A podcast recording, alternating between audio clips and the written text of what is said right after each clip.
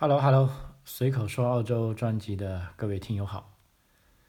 老张在南澳洲阿德莱德向大家问好。呃，今天录音的时间是六月二十七日啊，如无意外啊，那么这一期节目可能是本财年的最后一期节目了啊。呃，主要就想跟大家探讨一下啊，近来比较多。家长朋友啊，尤其是咱们这个听众啊，有小孩的啊，这个学生家长朋友问的比较多的啊，就说现在我的小孩想出来留学啊，究竟是哪个时候是最佳年龄啊？呃，我觉得这个问题非常有代表性啊，而且它也的确牵属到啊这个家庭的方方面面啊。那么，所以今天老张就。跟大家聊一聊我自己的观点啊，那么需要注意的是呢，我是从啊作为一个啊留学中介啊或者留学顾问也好啊，说好听一点就顾问啊，是从这个澳洲生活了差不多十年啊，从这边这差不多十年呢，接触了这么多留学生啊，跟留学生家庭啊以及他们父母啊，呃。这些年来啊的一些看法啊，跟一些案例啊，说出我自己的观点啊。那么这个观点也不一定就呃完全正确啊啊，但是呢，就在里跟大家表达出来啊，分享出来啊，就起到这种希望是能够起到抛砖引玉的作用吧啊。啊，对下一步啊，尤其是在中国国内。啊，希望把孩子送出来的啊这些家长，啊给你们一个参考啊，因为这段时间一直相当多的朋友在微信里问我啊，就说哎老张，我的孩子要出来该怎么办？啊，其实这个 我呢有时候哑然失笑，因为这个话题太大了，就完全不是说从微信上一两句啊可以说得清楚的啊，因为我们。做这一行啊，这个行业内我们说的都要负责任的啊。那么一想到这一点，就我们就更不能啊胡说八道了啊，或者是被啊有些家长朋友认为啊老张你误导了我啊。那么所以在这个时候，我的回复是非常谨慎的啊。一方面，我是希望这些家长从各种渠道啊多去呃了解信息。啊，第二呢，更重要的是要结合孩子本身啊，跟自己家庭的实际情况啊，而不要去人云亦云啊，嗯，要有自己的啊清晰的看法啊。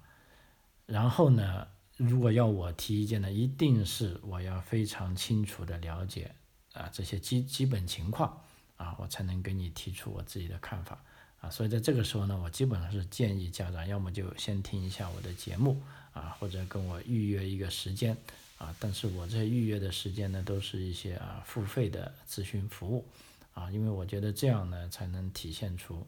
啊彼此的价值，啊，所以这样呢，也让我可以更好的了解你，啊，就是说如果在一个微信里啊，所以在这个时候，有的朋友我也希望他们理解啊，因为我没有办法在微信里回答几个问题就完全解决。啊，你孩子的啊，这个到底能不能出来，或者什么时候出来啊？这么重大的问题，啊，呃，所以在这方面，如果有的家长啊不适应的啊，或者不高兴的啊，在这老张也向你们呃道歉一下吧。就总而言之，我的这个处事方式，我觉得是比较呃合适的啊，也是比较有效率的啊，这样对大家都啊有好处啊。嗯，近来哈，其实澳洲已经进入冬天了。今天最低温度是五度啊，也就是说在凌晨大概五六点的时候啊，其实还是比较冷的啊。就像我刚接小孩回来，我在外面，我下了车呼吸一下，感觉到这个空气里都出了这个白烟啊，就觉得还是体感还是挺寒冷的。虽然当时的温度只有九度啊，但是我的感觉大概是也已经有六七度了啊，挺冷的。而且呢，近段啊，澳洲可以说也是坏消息不断啊。一个是这个新冠疫情啊，老实说，虽然是控制住了，但是基本上都在现在叫做可持续的呃，长期的啊在传染啊，就像我刚才还算了一下，基本上我身边的啊可以说是百分之五六十的朋友都中过招了啊。第二呢，除了这个新冠疫情呢，还有一个这个叫 flu 啊，也就是说流感啊，因为现在已经进入澳洲的流感啊这个冬季了啊，冬季这种流感呢，其实还是啊相当危险啊，所以现在包括南澳洲政府在内啊，从今年开始都。免费让大家来打针了啊，打这个流感疫苗啊，所以有这方面，如果每年冬天都有这些症状的，或者都要感冒几次的朋友，建议你们去啊预约这个流感疫苗去注射啊。目前大部分州啊都是免费的啊，至少我所非常了解的，我所在的南澳洲一定是免费的，而且这个免费呢，基本上是。啊，所有签证类型啊，只要是合法的签证啊，都是免费的啊，甚至旅游签证啊，都是免费的。那你就近啊约这个家庭医生啊，或者约这个药房啊，普通的这些药房啊，或者有的是社区的图书馆啊，都可以预约。目前呢，包括如果在校学生呢，那么在学校里面啊，都可以接种这个疫苗啊。还有一个不好消息呢，就是这个油价啊飞涨啊。这段时间基本上，我所加的汽油的价格已经到达了二百二十二块啊，又涨了二十二二百二十二块。我记得去年在这个时候，其实也就是呃一百三十块左右。我说这一百三十都是澳元哈，但是是一每百升的价格来计算啊。但是现在这个价格呢，每百升二百二十二澳元呢，是以政府已经。取消了一半的燃油附加税，就是说差不多是，呃一一百升大概有二十，一共是四十六块钱的燃油附加税啊。在上次大选前呢，莫里森政府就说，哎，这个燃油附加会先减少一半啊，持续三个月。现在看来马上三个月过去了，但是油价又窜起来了。如果把这个燃油附加会全部恢复呢，就二百五十多。澳元一百升啊，这个价格是相当相当贵啊，啊，足足比去年同期涨了一半啊，这个是非常可怕的啊，因为汽油这个东西呢，啊，在澳洲家庭呢是必不可少的啊，因为据有数据统计，每一个典型的澳洲家庭都有两部车啊，而且一直以来澳洲这个车的排量都比较大哈，因为地广人稀嘛，因为这个车的作用。呃，用途比较广泛啊，就不仅是我们只是想想平时上下班而已，就有很多其他的作用啊。所以，澳洲人都喜欢用大排量的汽车啊。尽管这几年哈，这个混动啊，甚至这个啊纯电动车啊，像特斯拉都有啊，但是真的呃不多见啊。因为这个特斯拉充电问题啊，你虽然在家里充是没问题，在城市中心没，但是到了乡下啊，在这么个地广人稀的国家，老实说，至少大家从感觉上啊，充电还是不方便，啊，所以这个油价啊，可以说是非常昂贵，啊，再加上油价一昂贵，带带着其他的，包括青菜的价格。现在我前天看一个朋友在发微信啊，他说现在终于呃实现了吃肉的自由。哎，我一看这怎么回事呢？原来他发了一组照片，发现那个大白菜，呃，一个大白菜的价格就相当于一公斤肉的价格啊，就等于说如果这样啊，他宁愿就不吃大白菜了啊，去吃肉好了啊。所以说，呃，疫情之后啊，可以说澳洲很大的变化啊，就我们可以感觉到的啊，就刚才讲的这个物价飞涨啊，其实物价飞涨了，老实说，对有钱人来说无所谓。对贫困的澳洲人来说也也也没太大影响啊，因为本身他们的基本上所有的开销都政府可以去，呃帮他们出了啊，他们去拿补助就行了啊，贵那就补助也贵一点，那对于中间收入的那就比较惨了啊，因为你的工资虽然涨了，现在新财年大概要涨百分之五啊啊，但是这个物价啊毕竟还是涨得比较厉害啊。所以啊，每个地方生活都有自己的啊，这个啊，怎么说吧啊，有自己的开心的事啊，也有这些啊，这个非常糟糕的事情啊，啊，但基本上啊，就像我来澳洲已经十多年了，已经慢慢的就习惯了啊，这个涨就涨吧哈，因为你也没办法阻止它。那我们一方面就啊少开一点车啊，还只能这样啊，然后就多骂一下哈，就看一下这个油价能不能把它骂低下来哈。OK，现在说回这个正题哈，呃，就讲了啊，咱们如果啊，中小学生啊，想来澳洲留学啊，那么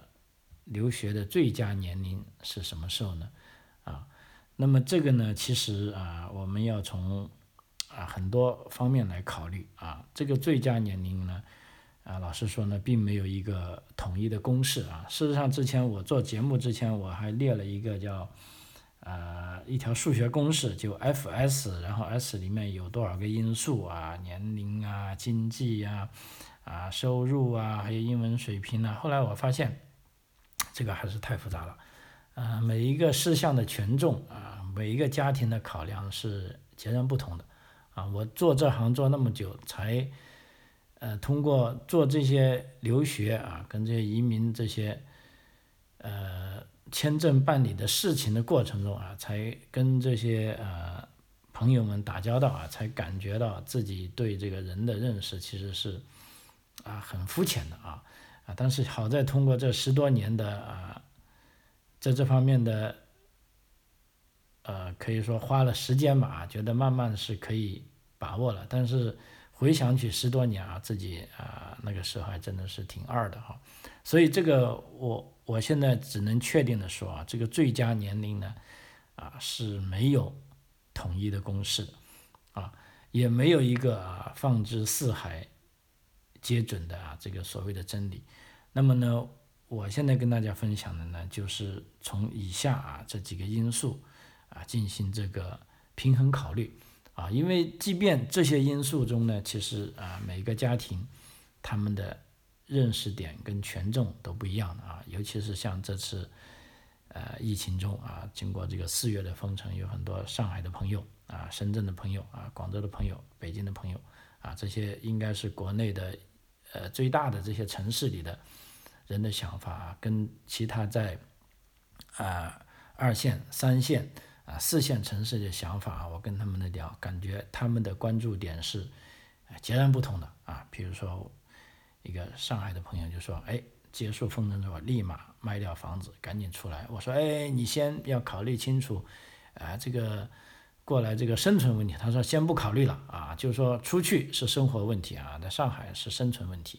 啊，就是说义无反顾啊，啊，就要立即出来了啊。所以每个人啊经历的不同的事情啊，他们的想法是不同的。那我这里呢就把这一些事情都。”列出来啊，供大家去选择的时候，然后配上您的所考虑的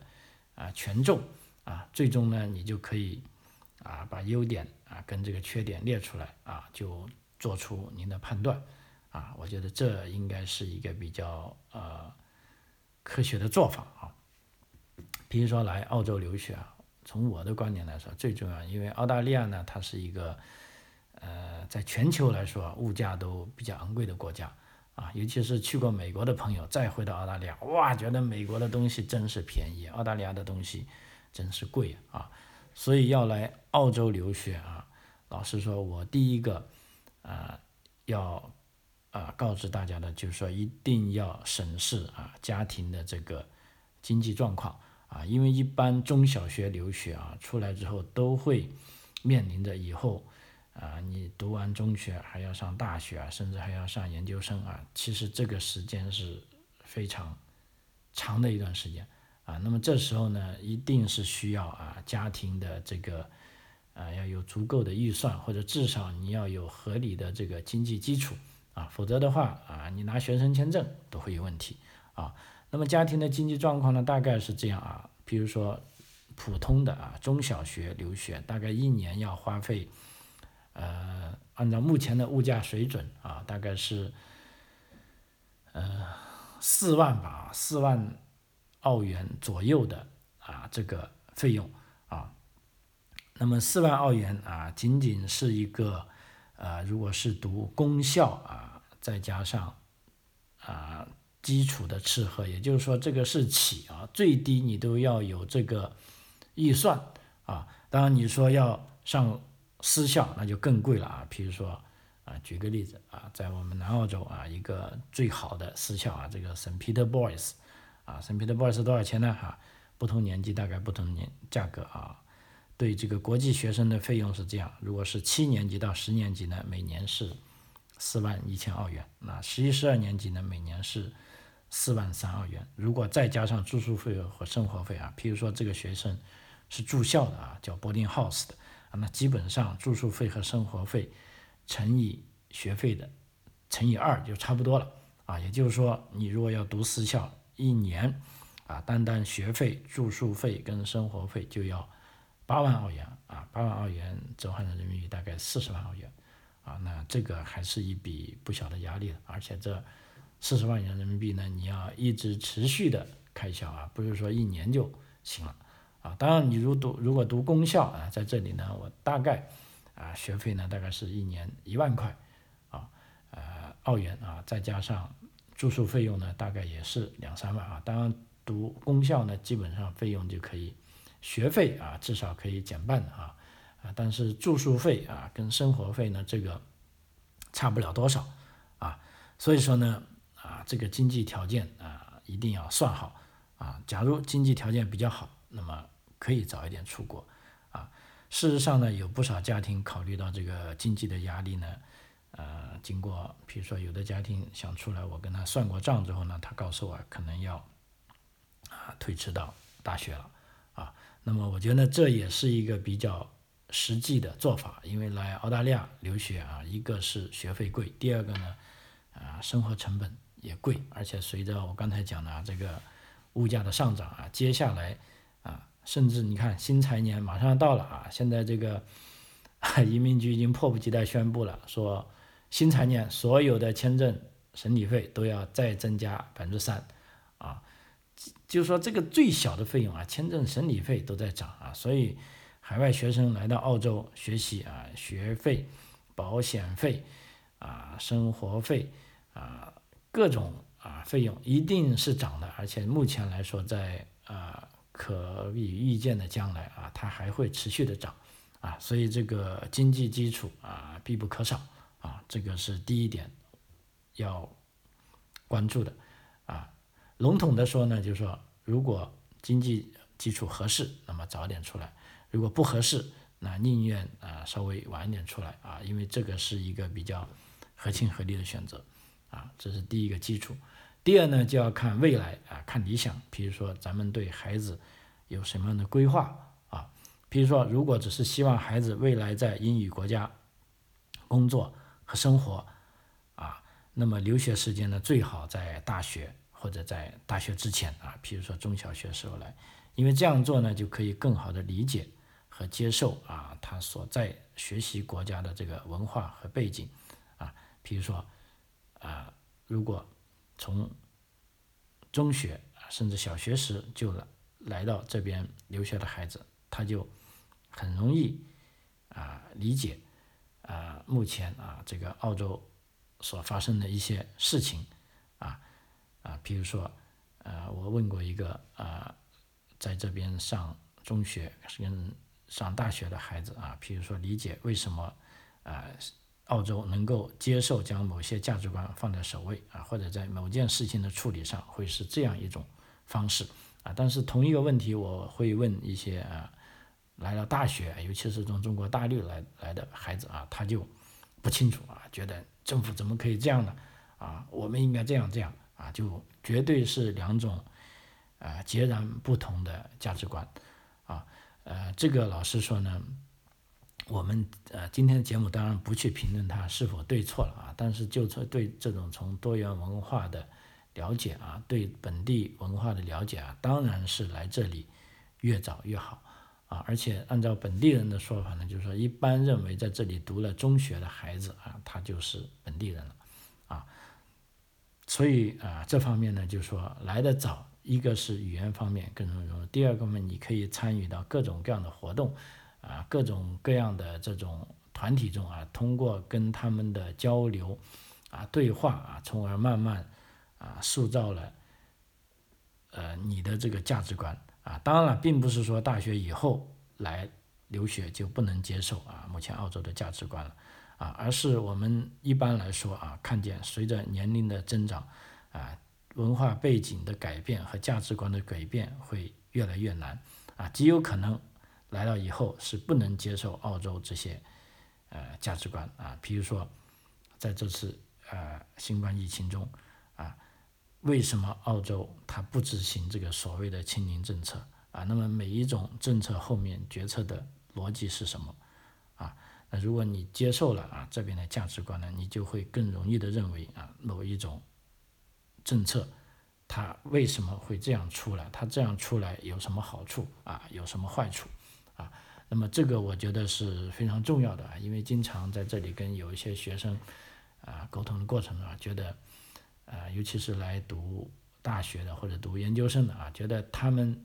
一方面也很困惑啊，第二方面啊也很痛苦啊，就说这个价值观的改变呢，其实啊不是说三天两天的事情啊，如果你都在一个你不喜欢的地方，你去学习啊，其实你是呃很不高兴的啊，那么这不高兴就让你在其他方面你的情绪一定会发泄出来啊，一定会给你带来其他的啊负面影响。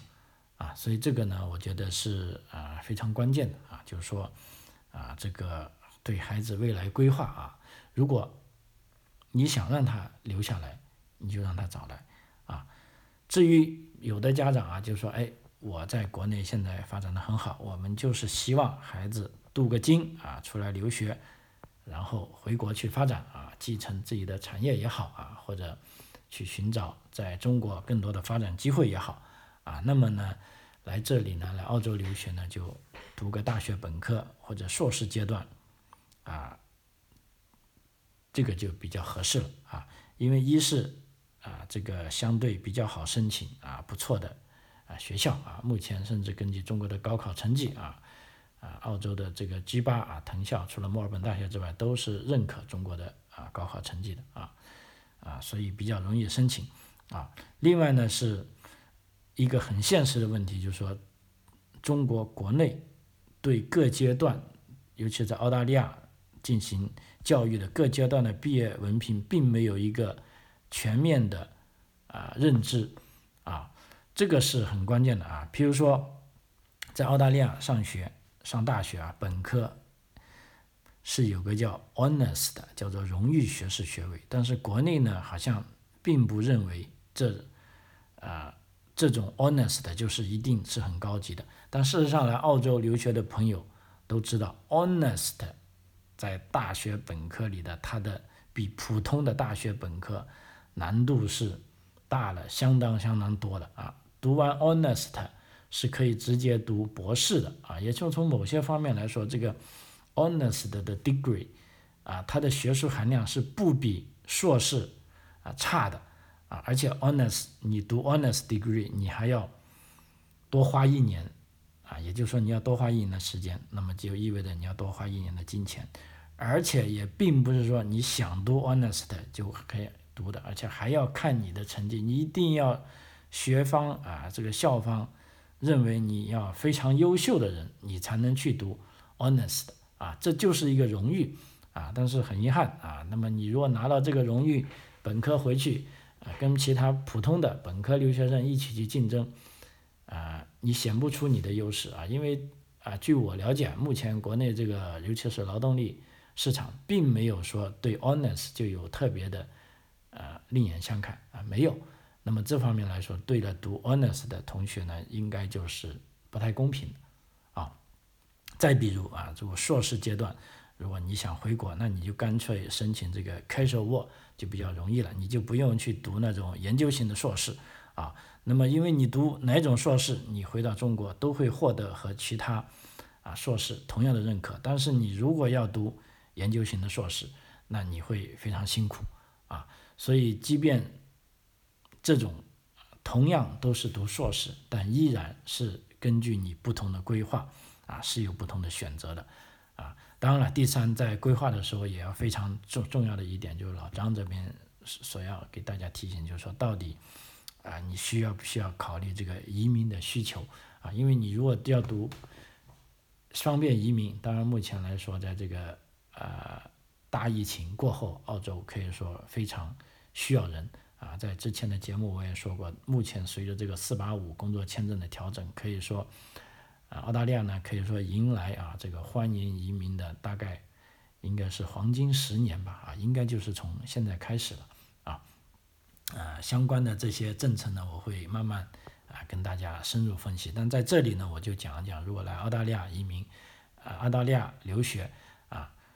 如果早来的啊，中小学留了，基本上留下来的概率是比较大的，因为在这个中过程中，你有很多选择的时机。啊，选择的空间，而且通过你自己在这边学习生活那么长时间，你基本上可以掌握在澳大利亚所有，呃，要生存、要生活下来的所有技能技巧啊，基本上，那只要你有这个愿望啊，拿到绿卡的这个，呃，机会很大啊。但是对于从本科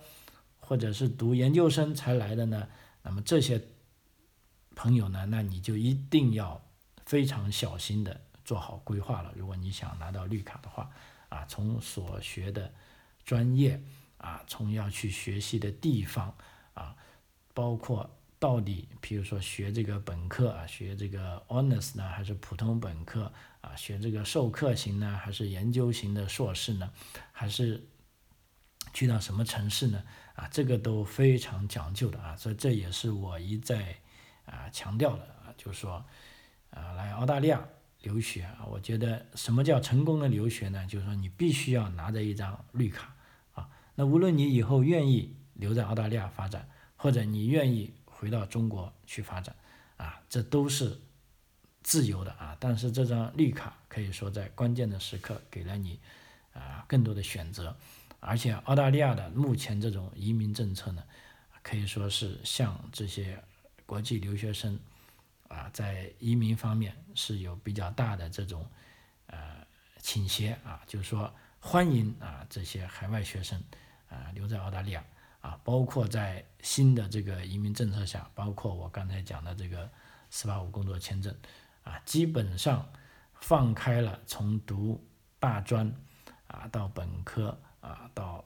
硕士啊到博士啊全方位的啊这种留学的。啊，这个途径啊，我们并没有说你拿到四八五签证就一定能够留下来，但基本上你只要能拿到啊四八五签证，就说已经为你成功移民的道路上可以说呃少少去了一个重大的啊这个障碍啊。那么这个呢，当然今天时间有限，我不在这边啊做过多的发挥啊，以后的节目会讲啊。但是这个大家一定要有这个。呃，打算啊，就说来澳洲移民，就顺便要把绿卡拿了啊，这个是千真万确的啊。那么还有一点呢，就是说，呃，孩子的这个孩子的方面的自身的要求，比如说这个语言水平啊，这个也很关键啊。但现在的好消息呢，就目前啊，在中国国内的呃大城市里的这个，我发现啊，这些小朋友的英文水平啊都比较高啊。那么甚至有一些孩子。在中学阶段啊，我上次办了一个朋友的孩子，就可以考到这个雅思七分或者相当于雅思七分的成绩啊，这个是啊非常了不起的。也就是说，这孩子可以说他不断有独立的呃语言能力，还有独立的思考能力。因为雅思七分呢，你写呢，你如果没有观点呢，你是写不出好文章的啊。但是呢，他如果能写出七分的文章，这个认为这个朋友是非常不错的啊，才中学。啊，所以老张要狠狠地表扬他一下啊，非常不错啊，是一位来自苏州的小朋友啊，非常优秀啊。只不过呢，在中小学入学的时候呢，某些学校啊，就像南澳洲的一些好的公校，他并不完全认可你雅思成绩啊，即便你考了七分八分啊，他说不行啊，还要按照我的规矩来啊。那这时候呢，在入学前呢，就要入读一段啊，基本上是以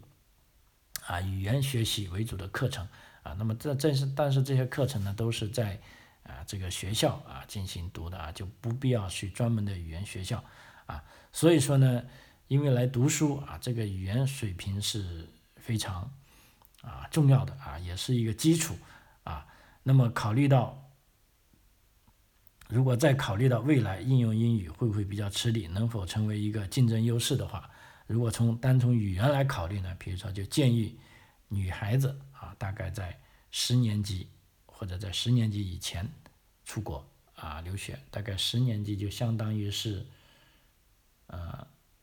初三啊就出来。男孩子呢在九年级或者九年级以前出国啊，如果英语基础相当好呢，可以稍微往后再推迟一年啊。但是呢，因为澳洲的十一、十二年级呢是完整的。这个高中文凭的学习阶段，就是说你不可能说，啊，从中间再申请，啊，因为十一、十二年级你一定要在这里同时读，不可能说你单来读个十二年级啊，这样是不允许的。所以总体来说呢，啊，包括从这个选课的啊这些具体的操作，从学术层面来想呢，我也是建议啊，比如说，从十年级或者之前，比如说能够九年级啊出来，这是一个比较。啊，适合的开始阶段啊，因为九年级跟十年级，那么孩子在中国啊，已经掌握了呃另一门语言啊，就是说这个中文啊，那么来这里呢，就可以比较友好的无缝切入啊，这个纯英文的学习，这样在以后他的啊大脑里呢，基本上啊中英文是平等的啊，可以互相融会贯通的啊，就是一个真正的双语人士啊。其实我觉得这个真的是一个挺好的感觉啊，但是呢，你如果上了读了来上本科才来或者啊研究生以来呢，这时候在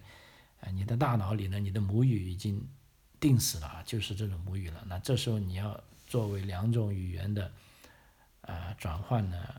就没那么容易了啊，至少就没那么自在了啊。这个是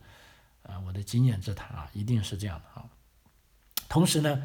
啊还要考虑，比如说其他小的压力，比如说孩子的这个独立生活的能力，啊，那么有的孩子比较独立，那么早一点出国没问题。比如说他本身在学国内就住寄宿学校的啊，在呃平时就比较自律，也可以自己照顾好自己的啊，那个就比较适合早出来。如果独立生活能力比较差，那么建议啊家长在出国之前呢，可以适当啊有意识的锻炼一下时间。啊，要么就晚一点出国，或者呢，由家人过来陪读一段时间之后，啊，再独立生活，啊，这个也是啊非常关键的啊，因为在国际学生当中呢，每年都不少学生啊需要啊心理医生辅导，啊，其实有时候并不是他的这个学习出了问题，而是生活啊能力方面出了问题，啊，因为在这个独生子女的政策下，可以说啊，尤其是城市里的有。培养出很多比较娇气的啊男孩女孩啊，啊这在老张之前做的那个疫情前的这个短期留学啊，可以非常明显的啊感觉出来啊。那么这点呢，可能是啊咱们家长朋友也要注意的啊。呃，还有一点呢，比如说就比较另类的呢，比如说啊家庭关系啊，在以前我跟一些朋友聊的过程中呢。有的家长就坦然跟我说啊，这个家庭关系不太好，或者有的呢家里呢是父母是属于那种控制欲比较强的那种啊家长啊，这个虎爸或者母虎妈啊，那么这呢就有可能啊在某些情况下让孩子离开家庭到异地生活呢，可能会对啊家庭关系有所帮助啊，譬如说有的在青春期之间的这个孩子和父母是很不好相处的啊，矛盾很多，那么在这种情况下呢。啊，暂时分开啊，可能反而有利于这个亲子关系啊。但是注意这个点呢，并不说是一定的啊，这个要还是要看啊各个家庭的情况啊。有的呢是起到啊促进作用啊，在我手上这么多案例我看到，当然大部分是起到有好转作用，但是也有一小部分啊这个情况可能会变得更差啊啊。但是无论如何，这个家庭关系也是咱们做父母的啊要考虑的啊。同时呢，要结合这个目标学校啊进行思考啊，就比如说目前啊，如果在我们南澳洲有的学学校呢，特别是有的私校啊，或者是有一些公校啊，在小学阶段啊，并不接受留学生，但是按照澳大利亚的留学政策呢，凡是持有中国护照的公民啊，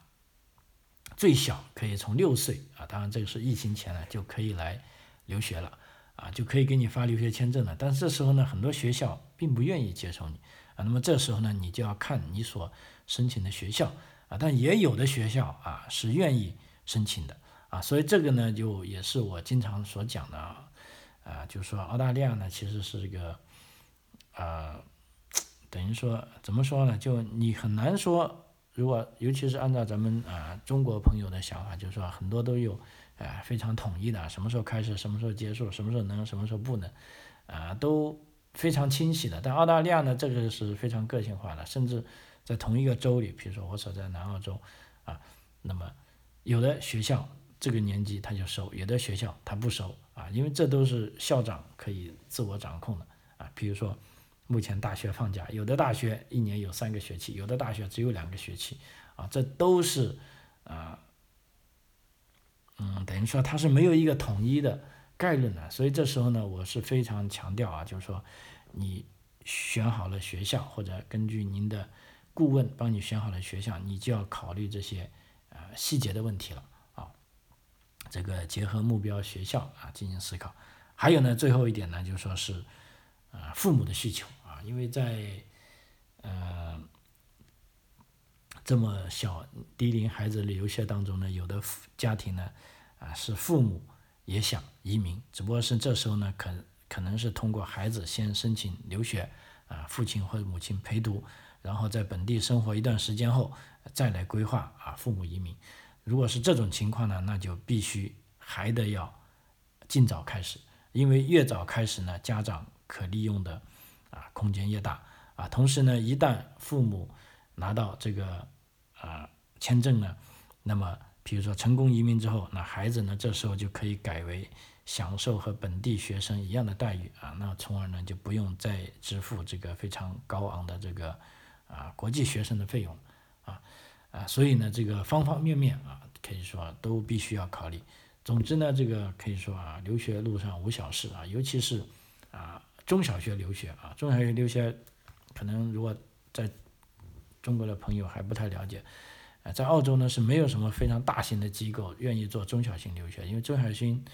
中小学生留学呢是一个非常难的事情，因为它这个细枝末节的事情很多啊，所以大家都不太愿意做啊。但是像老张啊，我们这些小的机构呢，反而愿意做这些，因为我们追求的呢不是量大啊，我们也不去获取它的流量。啊，呃，但我们更愿意啊，把每件事情做好啊，就是说，尤其是这个中小学留学，啊，呃，家长的担心啊，学校的选择啊，这个政策的变更，包括现在这个疫情期间有一些意外的事情，啊，都是我们要面对的挑战。啊，其实，在疫情前呢，有一个很好的政策，就是说可以短期留学，啊，来试读一下，然后再确定啊，读哪个学校或者什么时候来。啊，但很遗憾，那目前因为这个疫情的影响啊，至少在今年马上要来的这个暑假啊，那么澳大利亚的学校呢，并没有开放啊，给中国公民说可以来短期试读留学啊。但另一方面，由于目前啊，可以说呃东亚地区啊，当然这个韩国、日本啊、新加坡、马来西亚啊、泰国、越南这些国家都已经正常化了，但是中国的这个出境政策呢，目前还是。不明确啊，就按照中国移民局的说法，就是说，呃，非必要啊，不出国啊。那么如果短期留学呢，肯定是拿着这个旅游签证。那么这旅游签证，这你能不能跨出中国这个海关啊？这还是另外一回事啊。当然了，这是中国国家的政策啊。那么这方面呢，大家可以留意啊，中国的官方机构啊的一些政策啊。但对于我们来说，我们在澳洲目前就知道啊，就是说目前啊这种。短期留学呢，暂时呃没有开放，而且我也在这有的家长因为之前也问起了，我就告诉他啊这个呃护照的情况啊，包括签证的情况，如果我给你办了普通的访客签证，你到底能不能出来啊？那么这的确还是一个啊非常重要的事情啊，目前也还是啊无解啊。当然了，我们也知道啊，但是这个历史的潮流啊也会一直往前啊，那么。我们啊，就包括我们的团队和我老张啊，这里可以说也非常愿意啊，在这个时期啊，帮助这些啊需要把孩子送出啊澳大利亚来留学的啊这些家长们啊，如果你们有需要啊找我帮助的啊，可以从节目里啊我的这个呃有这些联系的啊这个方式啊或者邮件啊，那么我联系上之后呢，我们可以帮你做进一步的这个情况的说明。好啊，时间关系啊，今天节目到此为止，非常感谢您的收听啊，张口澳洲，我们下期再见，谢谢。